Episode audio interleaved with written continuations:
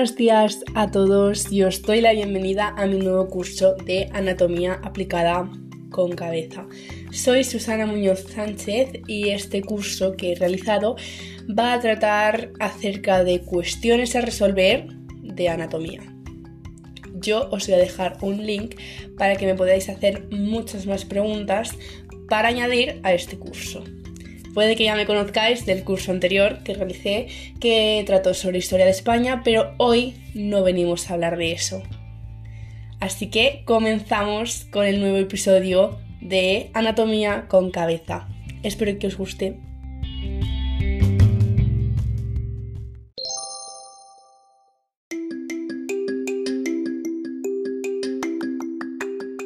Para dar comienzo a este maravilloso curso vamos a hablar acerca de la dermoabrasión. Y os preguntaréis, ¿qué es la dermoabrasión? Muchos de nosotros apenas hemos oído hablar sobre este nombre, pero hoy en día se están utilizando muchos tratamientos sobre este tipo, así que vamos a ver qué es. La dermoabrasión es cómo se produce a un procedimiento mediante el cual se esfolia nuestra piel mediante un dispositivo de rotación rápida, el cual se utiliza para pulir las capas externas de la piel y de este modo, una vez realizado el tratamiento, la piel que vuelve a crecer es mucho más joven y por tanto tiene una apariencia más joven y tersa. Se utiliza por lo general para minimizar los signos de envejecimiento en la piel, tales como arrugas, líneas de expresión. Este tratamiento estético también se utiliza para mejorar la apariencia de las cicatrices, sobre todo de aquellas causadas por el acné.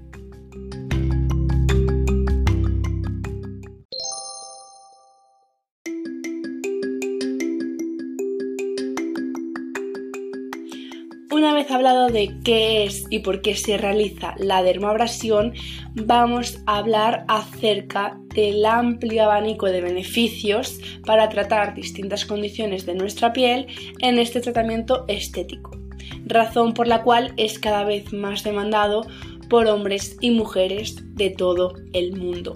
Muchos de los beneficios que podemos encontrar son Permite afinar las áreas engrosadas de la piel y eliminar las células muertas de los tejidos. También estimula la producción natural tanto de colágeno como de elastina, evitando así el envejecimiento prematuro de la piel. Corrige distintas irregularidades cutáneas, tal como líneas de expresión o cicatrices que pueden ser causadas por el acné. Y por último, perfila los poros abiertos y elimina los puntos negros.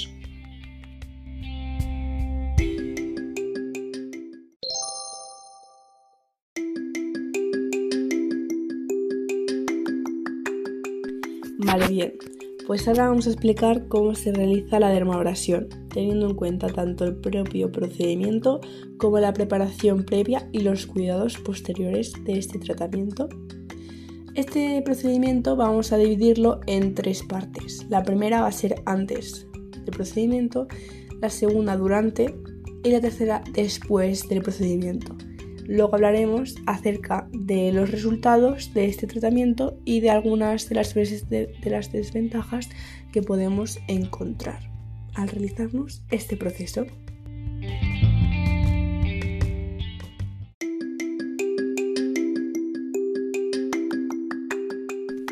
Vale, pues como he indicado antes, eh, hay una serie de medidas a tomar antes de realizarnos este tratamiento.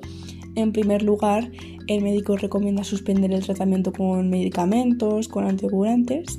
En segundo lugar, si el paciente fuma, es recomendable dejar de hacerlo durante una o dos semanas antes de realizarlo y después de este proceso. La razón es que el tabaco reduce el flujo sanguíneo de la piel, perjudicando con ello el proceso de curación. En tercer lugar, el médico puede recomendar la aplicación de una crema con retinoides durante varias semanas antes del tratamiento para acelerar este proceso de curación y reducir el riesgo de infecciones. Y por último, es muy importante evitar la exposición al sol sin la adecuada protección.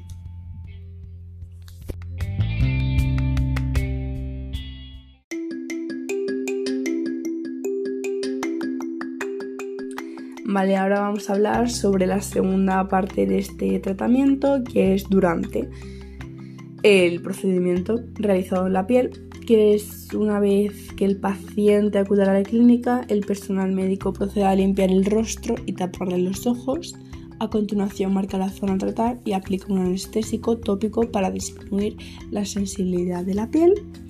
Eh, se utiliza un pequeño instrumento motorizado con una rueda abrasiva en la punta y este extrae con sumo cuidado las capas externas de la piel. En cuanto al tiempo que dura el procedimiento, puede oscilar entre unos pocos minutos hasta varias horas. Depende de gran medida de la extensión de la piel a tratar. Por lo general el tiempo es mayor cuando el paciente presenta cicatrices profundas o la zona a tratar es muy extensa.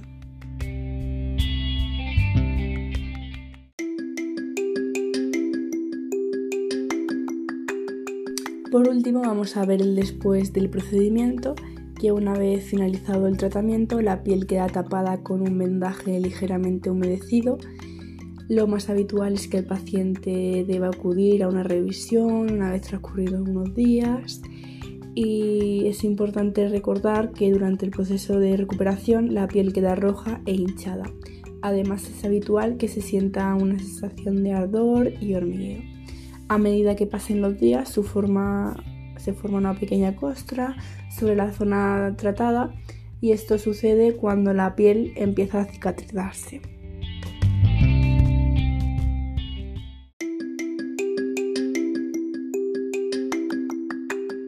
Para finalizar esta explicación hablaremos sobre los resultados y algunas de las desventajas que podemos encontrar al realizarnos este tratamiento eh, los resultados que podemos encontrar en nuestra nueva piel, eh, muestras de mayor sensibilidad de lo habitual. Por lo general la hinchazón comienza a desaparecer con el paso de unos días, aunque puede durar varias semanas o incluso meses. Cuando la zona tratada comienza a cicatrizar, la piel se vuelve más suave con una textura aterciopelada. Para evitar cambios permanentes del color de la piel, es recomendable utilizar una crema de protección solar y estos son los resultados que podemos obtener en nuestra piel. Ahora vamos a encontrar algunos riesgos de la dermabrasión que no siempre vale, que estos riesgos son mínimos, ya que las clínicas cumplen con todas las medidas higiénicas y sanitarias, pero pueden ser minoritariamente dados como infecciones, que en raras ocasiones eh, ocurre, cicatrices, que otro de los riesgos de ese tratamiento son las cicatrices, sobre todo cuando la dermoabrasión se realiza a mucha, mucha profundidad. En algunos casos el médico recomienda el consumo de esteroides para reducir la apariencia de este tipo de cicatrices. Y por último, reacciones alérgicas, que las reacciones alérgicas son otro riesgo potencial de ese tratamiento, pero como hemos dicho son... Eh, riesgos mínimos que podemos encontrar en este tratamiento. En conclusión, la dermabrasión facial es una opción estupenda para aliviar las cicatrices provocadas por el acné en el rostro, aunque tiene muchos otros usos, este es el más frecuente.